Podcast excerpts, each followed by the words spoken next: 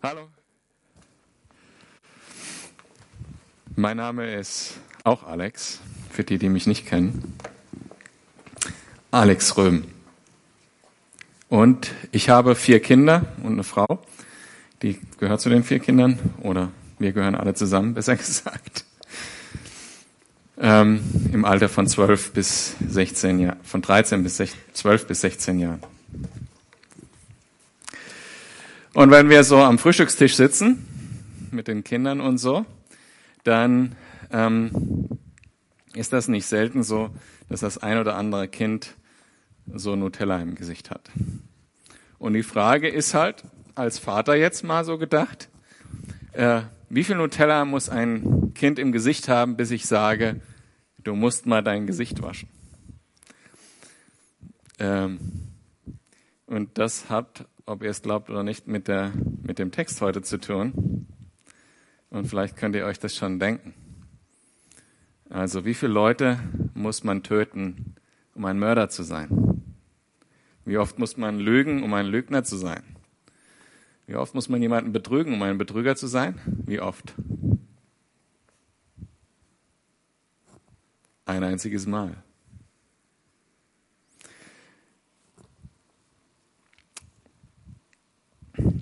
Wie oft muss man fremdgehen, um ein Ehebrecher zu sein? Ein einziges Mal. Ich lese mal den Text vor für heute aus, ähm, na, ich lese es hier vor. Und zwar erstmal neue Genfer Übersetzung, so wie ihr das üblicherweise kennt. Und dann brauche ich aber heute Abend auch wieder die Schlachter 2000, weil es sehr viele einzelne Worte sind, die eine Bedeutung haben, die wir angucken müssen. Und die sind halt ein, als einzelne Worte dargestellt in der Schlachter 2000 und in der NGÜ umschrieben. Also lese ich erstmal die NGÜ und zwar 1. Äh, Korintherbrief, Kapitel 6, Abvers 9. Muss ich euch daran erinnern, dass alle, die Unrecht tun, keinen Anteil am Reich Gottes bekommen werden, dem Erbe, das Gott für uns bereithält. Macht euch nichts vor. Keiner, der ein unmoralisches Leben führt, Götzen anbetet, die Ehe bricht, homosexuelle Beziehungen eingeht, stiehlt, geldgierig ist, trinkt, Verleumdungen verbreitet oder andere beraubt, wird am Reich Gottes teilhaben. Auch ihr gehörte zu denen, die so leben und sich so verhalten, zumindest einige von euch. Aber das ist Vergangenheit. Der Schmutz eurer Verfehlung ist von euch abgewaschen.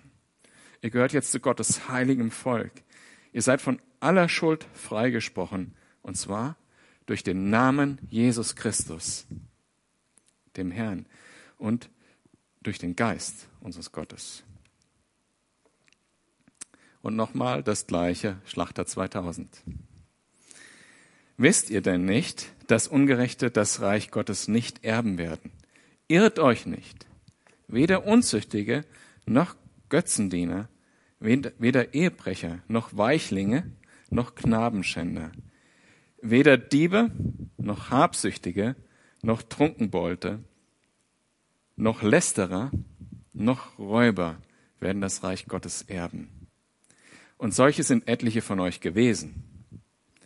Aber ihr seid abgewaschen, ihr seid geheiligt, ihr seid gerechtfertigt worden. In dem Namen des Herrn Jesus und in dem Geist unseres Gottes.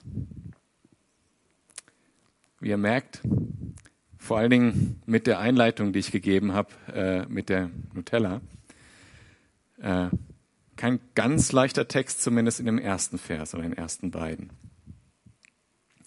Lasst uns nochmal den Kontext anschauen. In den vorigen Kapiteln hat Paulus darüber geschrieben, dass sexuelle Unmoral in Korinth, äh, wie es in der Welt üblich war in Korinth, also allerlei sexuelle Unmoral, von der wir auch hier in, in dem Text wieder hören, Ehebruch und äh, eben da ist sogar die Rede von einem, der äh, eine sexuelle Beziehung zu seiner Stiefmutter hatte, ähm, dort üblich waren. Prostitution, und zwar äh, Prostitution von Frauen und von Männern und äh, mit gleichgeschlechtlichen und so weiter. Äh, sogar pädophile Prostitution war üblich. Da war alles.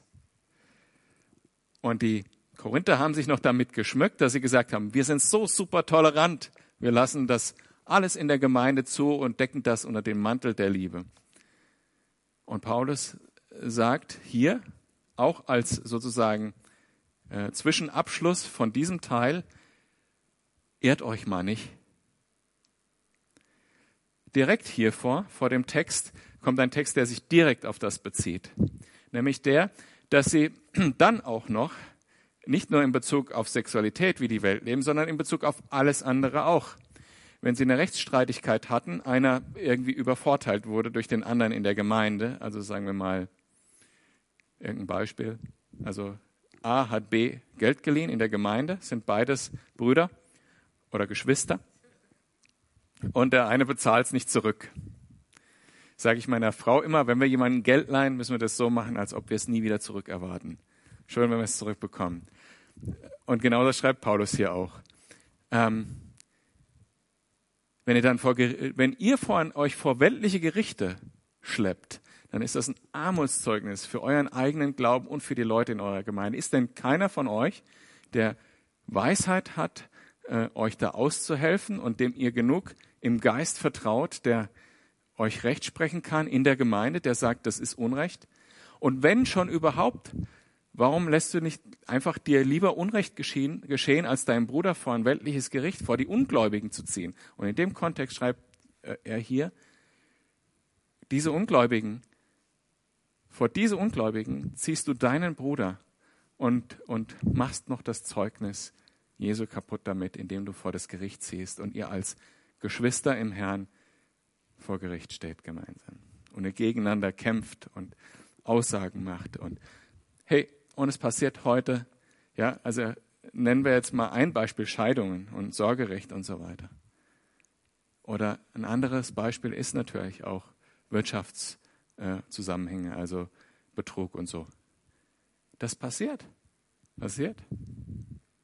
Sollte nicht passieren. Erstmal sollte das überhaupt gar nicht erst in der Gemeinde passieren, dass es, man sich gegenseitig übervorteilt. Aber dann, wenn schon der eine Unrecht getan hat, warum muss man das Unrecht noch vergrößern, indem man den Bruder vor die Ungläubigen zieht? Und dem Kontext sagt er das auch. Macht euch mal gar nichts vor, vor wenn ihr die Leute vor Ungläubige zieht. Das sind Leute, die nicht, über die ihr mal richten werdet wenn ihr denn selber so weit seid. Und das ist der Kontext, der er hier, der er hier nimmt. Äh, wenn wir die, die, griechischen Worte anschauen in, ähm, in Kapitel 6, Vers 1, da steht er, bei den Ungerechten richten. Das Ungerecht ist ein Wort, das noch dreimal vorkommt, einmal als Verb und einmal als Nomen. Und eben gerade auch in dem ersten Vers von diesem Text. Im Prinzip, was Paulus hier sagt, ist, du stellst deine eigene Errettung sozusagen dadurch in Frage, indem du vor ein weltliches Gericht deinen Bruder ziehst. Lebst du denn selber wirklich so? Warum brauchst du jetzt Recht vor einem weltlichen Gericht? Schon eine harte Aussage. Und dann sagt er, äh, diese Ungerechten, wenn ihr selber Unrecht übt, stellt ihr das selber in Frage. Und diese Ungerechten sind diese vielen Worte, die wir jetzt gelesen haben und die wir jetzt so mal durchgehen. Aber ich möchte noch auf einen, einen Teil eingehen, wo, er sagt, macht euch nichts vor. Und da gibt es genau zwei Gruppen. Ich habe schon gefragt, habe mir, mir überlegt, ob ich jetzt Handzeichen von euch haben will, aber ich weiß nicht, das ist vielleicht. Es gibt zwei Gruppen, die sich was vormachen. Und das eine sind die eher selbstsicheren, die auf der Seite der billigen Gnade sich irren und äh, sagen, ach, das ist schon okay und es ist gar nicht okay. Und es gibt die Unsicheren, die sowas hören und sagen, bin ich überhaupt errettet? Und beide sollen sich nicht irren, okay? Zu welcher Gruppe du jetzt gehörst, überlegst dir selber. Beide sollen sich nicht irren. Für die einen sind die ersten zwei Verse, das gehört nicht zu einem gläubigen Menschen. Und für die anderen ist der letzte Vers heute. Die einen haben diese Toleranz und sagen, ach, ja, so wichtig ist Sünde gar nicht, kann man geschehen lassen einfach in der Gemeinde. Auch das, was mir passiert ist, boah, ja, das ist christliche Freiheit. Und da kann man sich ganz schön irren. Ich sag's euch, ich habe selber erlebt, äh, Jahre, die ich in einer Ignoranz Gottes Wort gegenüber gelebt habe, wo ich in Sünde gefallen bin und es mir selber zurechtgeredet habe. Und ich war so weit weg von Gott. Und Gott war treu und hat mich zurückgeholt äh, durch sein aktives Eingreifen. Aber macht euch nichts vor. Wenn ihr auf dieser Seite seid, macht euch nichts vor. Es gibt keine billige Gnade. Jesus ist am Kreuz gestorben. Er hat was erlitten, was wir zum Glück nicht erleiden müssen. Und das hat er bezahlt, weil es nötig war. Macht euch nichts vor. Das ist nicht billig. Und es gilt darum, alles, was wir dazugeben können. Und das ist im Wesentlichen nur das Ja. Und der Rest macht ja Gott schon für uns, ne? der das Wollen und das Tun vollbringt. Alles andere gibt er schon dazu. Aber macht euch da nichts vor. Und die anderen, die unsicher sind, ähm, ja, bin ich dann überhaupt errettet, wenn diese Liste da auftaucht? Ich, ich denke, äh, diesen Kontext muss ich herstellen. Wenn er davon spricht, diese Ungerechten, die ein Unrecht tun, damit meint er Menschen, und deshalb ist auch das Nominativ sozusagen als Nomen verwendet, die Ungerechten sind Leute, die nicht nur mal fallen, obwohl sie das eigentlich anders wollen, sondern das sind die Leute, die das leben, deren Lebensstil so aussieht, die nicht anders wollen, die damit anfangen, sich das zurechtzureden. Und nicht Menschen, die darunter auch leiden, dass sie fallen. Und die Gott anflehen, hilf mir, heilig zu leben. Und die dann auch Gottes Kraft erfahren, wenn sie das Ja wirklich zu Gott sagen. Und dann, wenn du zu der Gruppe gehört, kann ich dir zusagen, Gottes Gnade ist jeden Tag neu. Komme ich vielleicht gleich nochmal zu. Zuerst gehen wir nochmal diese Liste durch. Ähm, Unzüchtige. Das Wort hat Alex schon mal in einer der vorigen Predigen ähm, annähernd erklärt. Das äh, ist nämlich das Wort, wo unser, äh, unser deutsches Wort Porno herkommt und ist allgemeine sexuelle Unmoral damit gemeint. Und da ist Paulus wahnsinnig ernst mit umgegangen, auch in vorigen Kapiteln. Zum Beispiel in Kapitel 5, Vers 9 sagt er, dass, dass wir überhaupt gar keinen Umgang mit solchen Menschen haben sollen. Er sagt, in meinem früheren Brief habe ich euch von dem Umgang mit Menschen, vor dem Umgang mit Menschen gewarnt, die ein unmoralisches Leben führen. Und dann schränkt er noch was ein. Dabei dachte ich natürlich nicht an Menschen, mit denen ihr zwar in dieser Welt zu tun habt, die aber Gott nicht kennen. Also mit denen sollen wir Umgang haben und ihnen Zeugnis abgeben über Jesus natürlich. Jesus selber hat mit Prostituierten und, und Zöllnern gegessen, aber mit Leuten, um sie in das Reich Gottes zu holen, um in die Errettung anzubieten.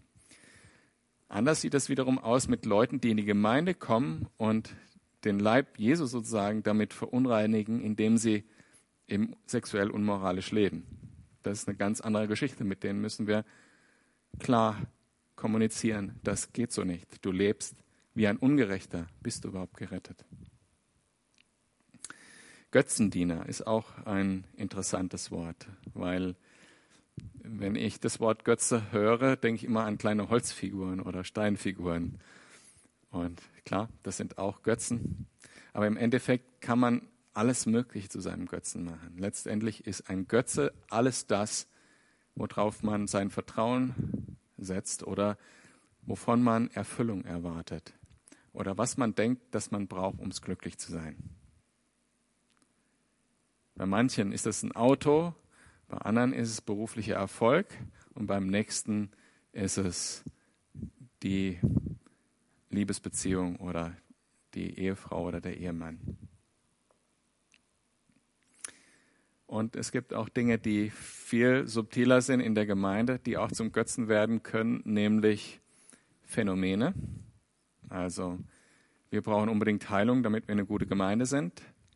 Oder auch intellektualis intellektualisierte Theologie kann auch ein Götze sein. Einfach mal, um euch die Bandbreite aufzuzeigen. Vielleicht trifft was auf euch selber zu. Ähm und im Endeffekt ist es so, ähm Jesus hat äh, mal als Beispiel genommen äh, die Geschichte von Mose in der Wüste, wo die Schlangen kamen und die Israeliten gebissen haben und äh, diese Giftschlangen praktisch die Leute getötet haben. Und da hat Mose, hat Gott Mose den Auftrag gegeben, bau mal so einen Stab mit äh, so einem Bronzestab mit einer Bronzeschlange dran und jeder, der darauf guckt, äh, soll gerettet werden. Hört sich erstmal wie ein Götze an, war aber in dem Fall ein Glaubensakt gegenüber Gott. Und das ist das, was wir eigentlich machen sollen. Wer Jesus am Kreuz anschaut, der ist heil. Wer Jesus am Kreuz anschaut, der hat das gefunden, was er braucht zum Leben.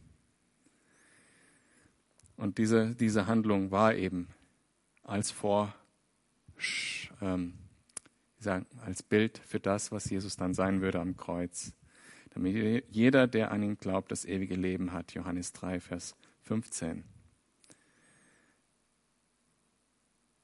Götzendiener ist das Gegenteil. Der setzt nicht das Vertrauen auf Gott, sondern auf diese Bronzestatue selber. Oder auf Dinge, die Gott mir gegeben hat. Ey, das ist toll. Äh, ja, es gibt ja dieses alte Lied, ich weiß nicht, ob ihr das noch kennt. Äh, Lord, please um, give me mercy dispense oder so, oder so ähnlich. Ne? Hey, kann tatsächlich passieren, dass Gott dir einen Mercedes schenkt und du findest das toll. Mein Sohn sagt, äh, sagte für eine Weile immer, wenn ich traurig war, Papa, wenn ich groß bin, schenke ich dir mal einen Porsche, um mich zu trösten. Kann sein. Aber dann eben nicht die Erfüllung oder das Glück aus dem Auto ziehen, sondern aus Gott selber trotzdem, obwohl man was Tolles hat, was einen ablenkt. Ehebrecher, das Wort ist selbsterklärend. Dann gab es in der in der äh, Schlachter 2000 der, den Begriff Weichlinge. Und das äh, hört sich für uns irgendwie so an wie ähm, jemand, der äh, keine Power hat oder so ähnlich oder der nicht mutig genug ist. Damit ist aber tatsächlich etwas gemeint, was man vielleicht am allerersten ja, damit umschreiben soll wie feminin wirkender Mann wäre die beste Erklärung. Und damit ist tatsächlich gemeint homosexuelle ähm, ähm, eben was man heute vielleicht auch alles so sagen würde, Crossdressing und sowas, alles was da erkennt. Bandbreite brauche ich euch auch nicht aufzuzählen. Und nochmal, an der Stelle muss man das immer direkt dazu sagen.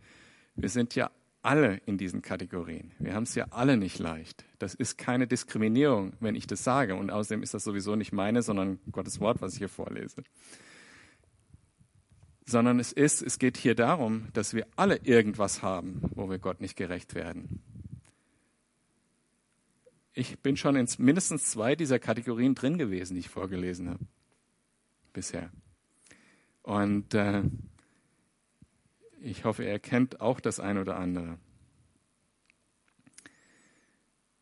Und wir haben es damit alle schwierig. Die Frage ist, ob man das anerkennt, dass Gottes Wort recht hat oder nicht. Darum geht es in erster Linie. Nicht darum, ob einer mehr wert ist als der andere. Ganz im Gegenteil. Es geht auch nicht darum, ob man mit dem einen Kontakt hat oder mit dem anderen nichts. Solange jemand in der Welt ist, kann man ihm gar nichts vorwerfen. Keine der moralischen Vorschriften der Bibel darf man auf einen auf jemanden, der nicht glaubt, aufdrücken, sondern als allererstes müssen wir ihn äh, für die Liebe Jesu gewinnen und für die Errettung. Und dann wird der Heilige Geist zu der Person sprechen durch das Wort Gottes und sagen, hey, wie du lebst, kannst du nicht leben. Das muss man immer so ein bisschen erklärend dazu sagen, äh, wenn man über diese Dinge redet, weil es leicht als Diskriminierung rüberkommen kann, ist es aber nicht ich als Mann äh, oder ich als Alex äh, habe auch Neigungen, die ich nicht ausleben darf.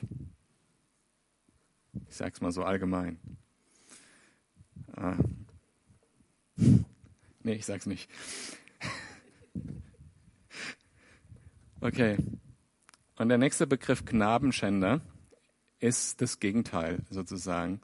Ähm, das eine, dieses Weichlinge, ist, könnte man auch Minderjährige, Sex mit Minderjährigen übersetzen. Das ist eine weitere Möglichkeit, das zu übersetzen.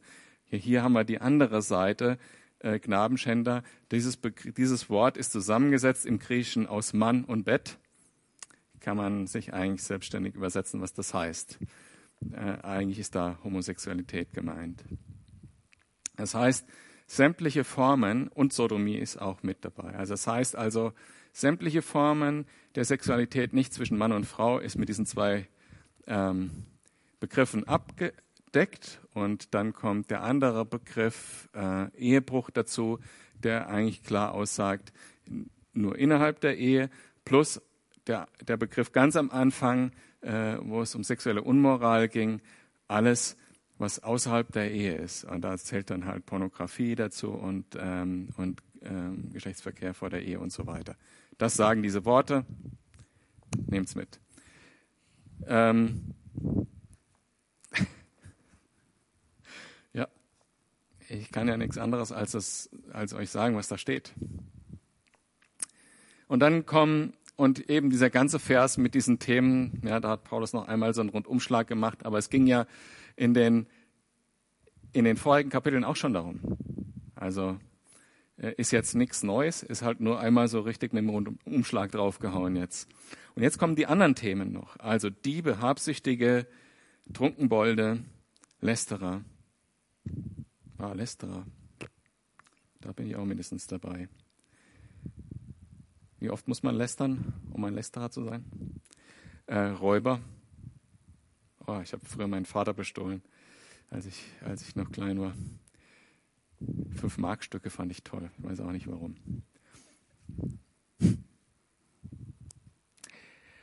Also bei Diebe gehören Betrüger dazu und an manchen Stellen werden in der Bibel auch Irrlehrer so genannt, weil sie den Gläubigen um seinen Segen bringen.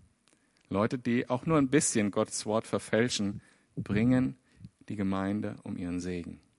Deshalb werden sie auch Diebe genannt, die fallen auch darunter. Leute, die bewusst etwas verdrehen, weil sie es gut finden. Habsüchtige, die die mehr wollen, als ihnen zusteht, die gierig sind nach Gewinn, die neidisch sind, wenn jemand was Tolles hat. Oh. Trunkenbolde. Da kommt was rein, was, was ich relativ wichtig finde. Also im Prinzip könnte man dieses Wort auch intoxiniert übersetzen sozusagen. Also jemand, der irgendwas zu sich nimmt, um irgendeine Wirkung äh, zu erzielen. Ist auch so eine fließende Grenze vom Medikament ähm, zur Droge. Ne?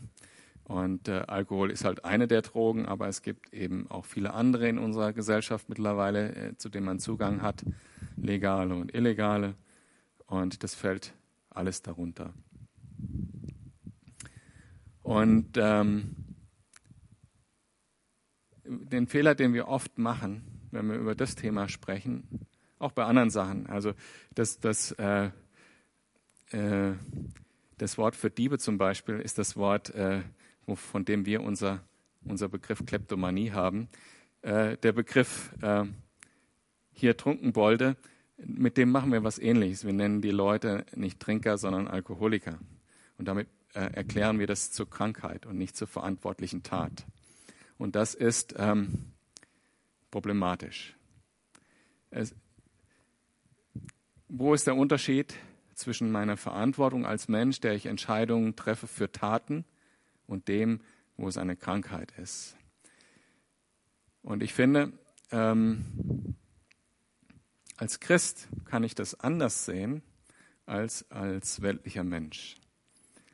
Weil als Christ, und könnt ihr mir auch glauben, dass ich weiß, wovon ich rede, erzähle ich einfach mal. Als ich zum Glauben kam, also habe ich viel gesoffen und geraucht. Und äh, naja, mit den Drogen hatte ich schon vorher aufgehört.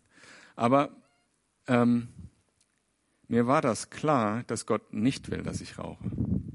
Es war mir klar, aus Gottes Wort kann man das auch rauslesen, auch bei dem, äh, was ich, wo ich gesagt habe, das ist äh, mehr, das, das ähm, Trunkenbolde schließt irgendwie mehr ein als nur das reine Alkohol trinken. Mir war das jedenfalls klar. Und als mir das klar wurde, habe ich nicht gesagt, ja, ich kann aber nicht und ich bin halt abhängig, ist halt so. Das wäre die Haltung, das ist eine Krankheit und ich kann nichts dafür, sondern ich habe die Haltung eingenommen, das ist falsch. Gott, ich weiß, dass es so ist, hilf mir, dass ich davon loskomme. Und das ist eine ganz grundsätzlich andere Haltung. Als Christ kann ich zu sowas ganz grundsätzlich anders stehen als als Mensch, der Gott nicht kennt. Und weil ich Gott kenne, habe ich auch den Weg, weil Gott hat die Kraft, mich frei zu machen. Und er hat das bei vielen Dingen in meinem Leben bewiesen, auch mit dem Rauchen. Und er hat mich frei gemacht.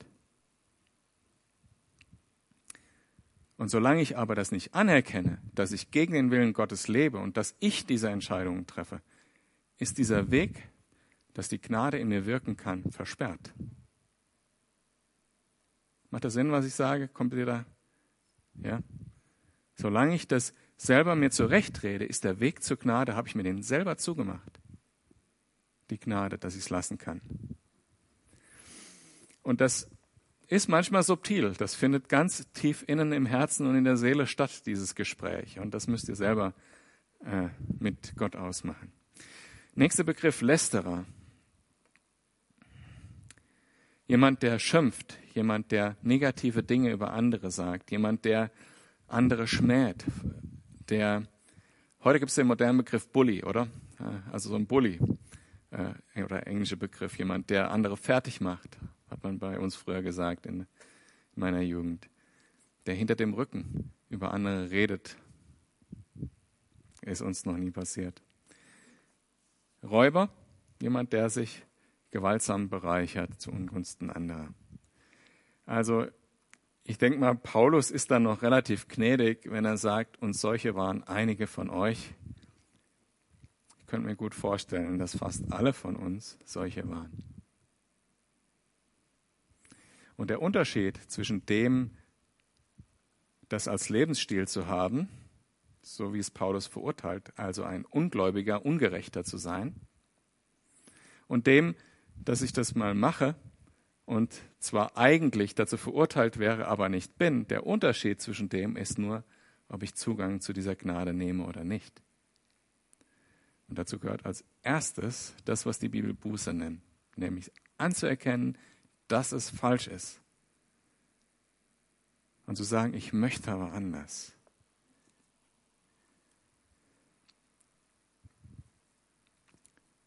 Wenn ich das nicht mache, und das sagt Paulus ganz knallhart, werde ich das Reich Gottes nicht erben.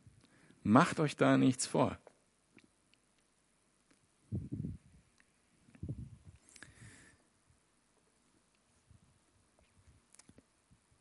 Apropos Betrüger. Der Zachäus war so einer, kennt, ihr kennt den. Zachäus war ein kleiner Mann. Über den steht in äh, Lukas 19 ab Vers 7. Ne? Die Leute waren alle empört, als sie sahen, als sie das sahen, nämlich dass Jesus mit Zachäus äh, in sein Haus gegangen ist. Wie kann, sich, wie kann er sich nur von solch einem Sünder einladen lassen, sagten sie. Zachäus aber trat vor den Herrn und sagte zu ihm, Herr, die Hälfte meines Besitzes will ich den Armen geben. Und denn er war ein Betrüger. Er hat die Leute um ihr Geld betrogen, unrechtmäßig. Ich will die Hälfte den Armen geben und wenn ich von jemand etwas erpresst habe, gebe ich ihm das Vierfache zurück. Da sagte Jesus zu Zachäus, der heutige Tag hat diesem Haus Rettung gebracht. Bei Zachäus würde jetzt niemand sagen, ja, ob der so echt bekehrt war, ob der echt Buße getan hat. Das war ganz offensichtlich, oder? Der hat gesagt, ich erkenne das an, das war falsch, ich glaube dir, Gott, und ich will ab jetzt anders leben. Und wer weiß, ob er nicht dann doch nochmal Probleme hatte, wissen wir nicht. So waren etliche von euch. Oder etwa sind etliche von euch? Bei Paulus muss man jetzt die Kurve kriegen, wieder zu, den, zu dem Anfang. Der hat ja klar geschrieben, an wen er diesen Brief schreibt. Nämlich er schreibt an die Gemeinde Gottes, die in Korinth ist, an die Geheiligten in, in Christus Jesus, an die berufenen Heiligen samt allen, die den Namen unseres Herrn Jesus anrufen. An jedem Ort, sowohl bei ihnen als auch bei uns. Das heißt, er schreibt an diejenigen, die sowieso nicht so leben. Und deshalb kann er schreiben, solche waren einige von euch. Wenn du für dich sagen musst, ich bin noch so einer von denen, dann ist Zeit, heute Abend was zu verändern. Aber wir waren solche Menschen. Wir waren. Und selbst wenn wir fallen, waren wir. Wir sind nicht mehr. Denn wir sind abgewaschen, sagt der Vers 11. Und da musste ich direkt an diese Geschichte denken, wo Jesus beim Abendmahl auf die Jünger zugeht und sagt, ich will euch die Füße waschen, als er sich das Handtuch nahm und gesagt hat, ich will euch die Füße waschen. Und dann hat Petrus direkt, äh, wie er immer so spontan war, gesagt, nie und nimmer wäschst du mir die Füße, erklärte Petrus in Johannes 13, Vers 7. Und Jesus entgegnete, wenn ich sie dir nicht wasche, hast du keine Gemeinschaft mit mir. Und dann erklärt er das. Nachdem Petrus nochmal sagt, äh, dann, dann sagt, ja, dann wasch mir die Füße. Am besten wasch mir auch die Hände und den Kopf. Jesus erwiderte, wer ein Bad genommen hat, ist ganz rein. Ihr seid abgewaschen. Wer ein Bad genommen hat, ist ganz rein. Und jetzt kommt das, was passiert, wenn wir auch als Christen, obwohl wir nicht mehr solche sind, auch nochmal fallen. Er braucht sich später nur noch die Füße zu waschen. Mit unseren Füßen laufen wir so durch die Welt und unsere Füße werden dreckig. Und damals in der Gesellschaft war das natürlich relativ wichtig, dass die, äh, wenn man dann ins Haus geht, dass man mit dem ganzen Dreck nicht noch ins Haus geht. war keine unwichtige Sache. Und wir wollen auch nicht den Dreck, den wir vielleicht, wenn wir durch die Welt gehen, aufsammeln und auch die Sünden, in denen wir fallen, weil wir durch diese Welt gehen, mit in unser Leben nehmen. Es soll nicht unser Leben sein. Und deshalb lassen wir täglich von Jesus unsere Füße waschen. Und das meint Jesus auch hier. Aber ihr seid rein, sagt Jesus.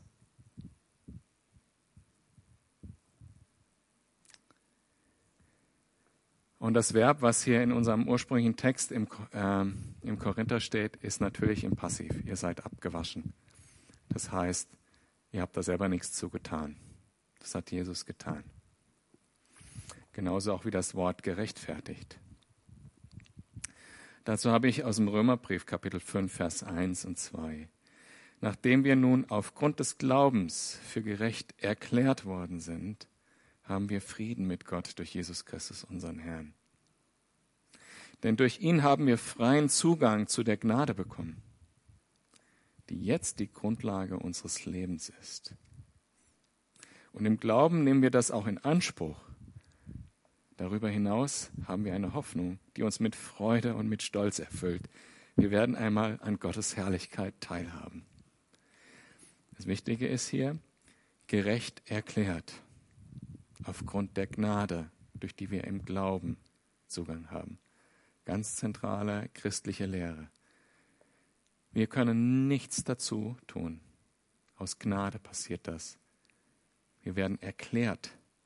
Also noch nicht mal so, dass wir jetzt nur noch gerecht leben müssen, damit wir gerecht bleiben, sondern wir sind gerecht erklärt. Das ist wie ein Freibrief. Das ist wie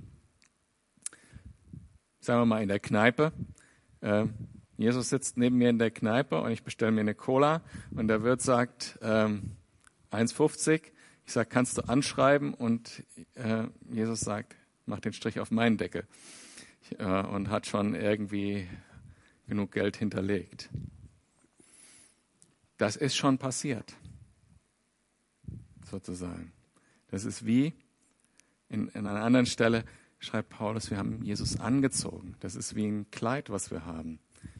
Oder wie ein Brief, was man kriegen kann. Äh, dieser Mensch kann nicht mehr belangt werden. Das ist wie so eine diplomatische, wie heißt das? Diplomatenimmunität oder sowas. Wir sind gerecht erklärt. Das ist einfach ein Stand, in dem wir sind. Daran kann niemand mehr was ändern. Und so ähnlich wie mit dem, wie, wie mit dem Füße abwaschen, habe ich mal äh, ein Bild gehört von einem Mann, der sich einen Ferrari gekauft hat für Ich bin gar nicht so autoaffin, ich fahre selber nur Fahrrad. Nur mal so nebenbei. Aber ähm, der sich einen Ferrari gekauft hat äh, für mehrere hunderttausend Euro und der Ferrari bist du. Also Gott hat dich gekauft für sehr viel, nämlich für, den, für das, was Jesus am Kreuz getragen hat. Und dieser Mann hat seinen Ferrari den Spiegel abgefahren, weil er zu eng am Seitenrand gefahren ist. Würde der Mann seinen Ferrari verschrotten lassen, weil er den Spiegel abgefahren hat? Nö. Würde Gott dich fallen lassen, weil du in einer Sünde gefallen bist? Natürlich nicht. Der Mann bringt seinen Ferrari in die Autowerkstatt und sagt, ich brauche einen neuen Außenspiegel. Und äh, der Mann, der so viel Geld für, das, für den Ferrari hinlegen kann, der hat auch noch die paar Euro für den Außenspiegel. Genauso wie Gott, der so viel getragen hat, Jesus am Kreuz, noch genug Gnade für dich hat, wenn du fällst. Und in Epheser 2, Vers 8 sagt er noch einmal, durch Gottes Gnade seid ihr gerettet, und zwar aufgrund des Glaubens. Und dieser Glaube, der heißt ja auch Vertrauen. Also dass der Begriff Glauben heißt zu einem, zum einmal für wahrnehmen, dass Gott der ist, der er ist. Aber es heißt auch Vertrauen, dass das, was Gott sagt, gut ist. Und das ist gerade äh, bei den Sünden, von denen wir vorher sprachen, im sexuellen Bereich, ist das manchmal ganz schön schwierig zu glauben, dass das, was Gott sagt, gut ist. Wenn man das so spürt innerlich. Du hast mich doch so geschaffen, Gott. Und, und ihr kennt ja diese Aussagen. Das ist ganz schön schwierig, manchmal zu vertrauen, dass das, was Gott sagt, gut ist. Das ist nicht so trivial, wie man denkt. Und wie ich schon vorher gesagt habe, dieses Vertrauen ist notwendig, dass man Buße tut und überhaupt Zugang zur Gnade hat. Ich habe das vorher versucht zu erklären. Durch Gottes Gnade seid ihr gerettet und zwar aufgrund des Glaubens. Wir brauchen den Glauben, um, um überhaupt Zugriff auf diese Gnade für uns zu haben. Sonst sind wir dem selber im Weg und haben zugemacht. Dann ist das Garagentor zu. Und dann sagt er, ihr seid geheiligt wieder zurück in unserem Ursprungstext. Ihr seid geheiligt. Auch wieder passiv. Passiert an uns. Hebräer 13, Vers 20 sagt, der Gott des Friedens, damit möchte ich nachher auch den Gottesdienst beenden, der den großen Hirten seiner Schafe, unseren Herrn Jesus, von den Toten auferweckt hat, nachdem er mit dessen Blut den neuen, ewig gültigen Bund besiegelt hat, dieser Gott möge euch Kraft geben, all das Gute zu tun, das nach seinem Willen durch euch geschehen soll. Durch Jesus Christus möge er in unserem Leben das bewirken, woran er Freude hat. Ihm gebührt die Ehre für immer und ewig. Amen.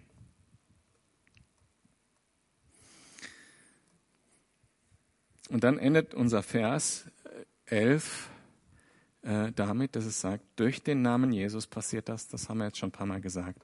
Und dann steht dazu, und den Heiligen Geist. Jesus ist derjenige, dadurch, dass er ans Kreuz gegangen ist, mit seinem Blut, der seine, der deine Sünden abwäscht durch sein Blut. Der Heilige Geist ist derjenige, der das in dir selbst Realität macht. Er wird in der Bibel auch Unterpfand oder Siegel genannt für unsere Errettung dass wir das glauben können und davon nicht abirren, dass auch geistliche Mächte wissen, wir gehören zu Jesus und sind durch sein Blut, gehören wir zu Gott. Jesus ist derjenige, der dein Leben verändern will und der die Maßstäbe gesetzt hat, auch durch die Lehre, die er gebracht hat. Und der Heilige Geist ist die Kraft dahinter, die dir ermöglicht, das zu tun. Alles ist Gnade im christlichen Leben, nicht nur die erste Errettung, auch das Leben in der Heiligung, wie man das so schön nennt, also das Leben nach Gottes Willen, das, was ich aus Hebräer gerade vorgelesen habe. Alles ist Gnade und insofern allein aus Gottes Kraft. Und der Vers aus Epheser, den ich vorher hatte, da muss ich nochmal zurückblättern, da steht am Ende, sie gründet sich, das gründet sich alles nicht auf menschliche Leistung, Epheser 2, Vers 9, sodass niemand vor Gott sich mit irgendetwas groß tun kann. Das ist alles aus Gnade. Ein Glück, ein Glück, Weil die Dinge, wo ich wirklich dran hänge, hätte ich persönlich nie eine Chance, weiterzukommen und heilig zu leben. Die Dinge, die Gott schon überwunden hat in meinem Leben, hätte ich nie selber überwinden können. Preis sei dem Herrn, Halleluja.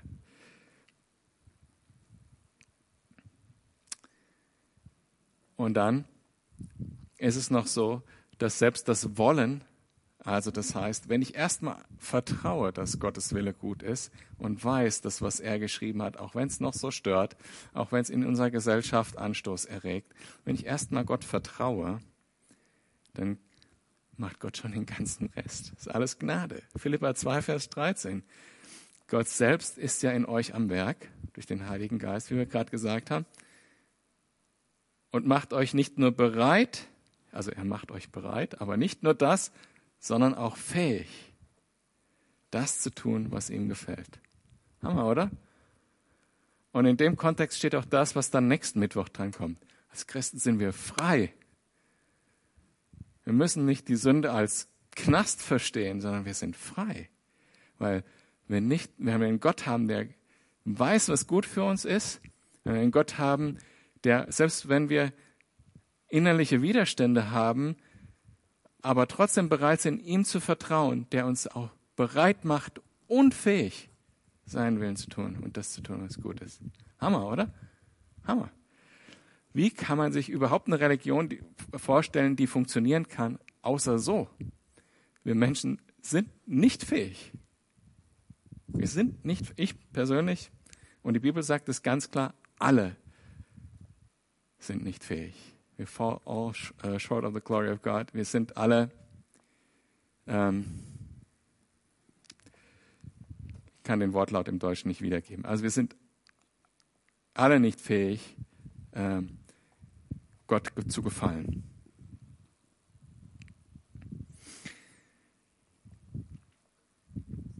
Wir sind durch die Verse durch. Und ich glaube letztendlich, kann man das auf den Punkt bringen.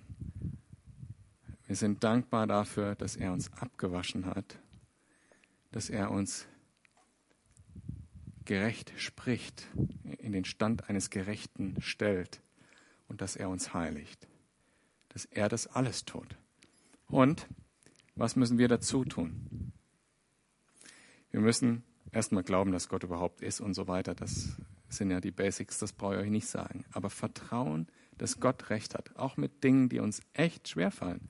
Diese Liste war nicht so easy und die Ausführung, die ich dazu gemacht habe, auch nicht. Aber zu vertrauen, dass er recht hat und dass er es gut meint. Das ist alles, was wir dazu tun müssen.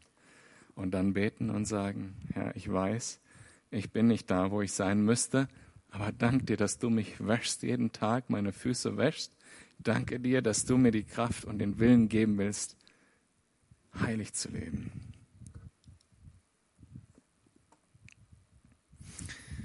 Und dann gibt uns noch Herr Paulus im Hebräerbrief den, den Rat, dass wir auf andere achten sollen, dass sie den Weg der Gnade nicht verlassen, diesen Weg. Das möchte ich noch dazu sagen. Wenn ihr das wisst von anderen, dass sie nicht auf diesem Weg sind, der auch so alt christlich der Weg der Heiligung genannt wird, dann, äh, hey, das ist eure Verantwortung. Nicht zu tolerieren, sondern hinzugehen und sagen, hey, weißt du nicht, irr dich nicht. Lass dich nicht, da könnte man diese, diesen ersten Vers, Vers 9, den wir gelesen haben, auch übersetzen, lass dich doch nicht verarschen. Das führt in die Irre.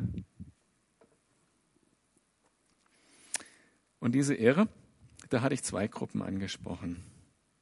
Die einen, die eher selbstgerecht unterwegs sind und die anderen, die eher verunsichert unterwegs sind. Okay? Für die Selbstgerechten ist meine Message, das alte Leben ist vorbei. Okay? Und für die, für die Verunsicherten ist meine Message, das alte Leben ist vorbei. Weil Gott es gesagt hat. Für den einen, das alte Leben ist vorbei, tu Buße und erkenne an, dass Gott recht hat. Für den Verunsicherten, das alte Lem ist vorbei. Vertrau auf Gott, dass er die Kraft hat, dich weiterzubringen.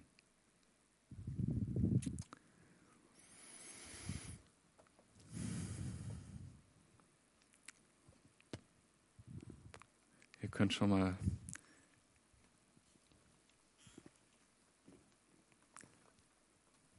war doch länger, als ich euch zumuten wollte. Herr, ich bitte dich, dass du uns deinen Frieden schenkst.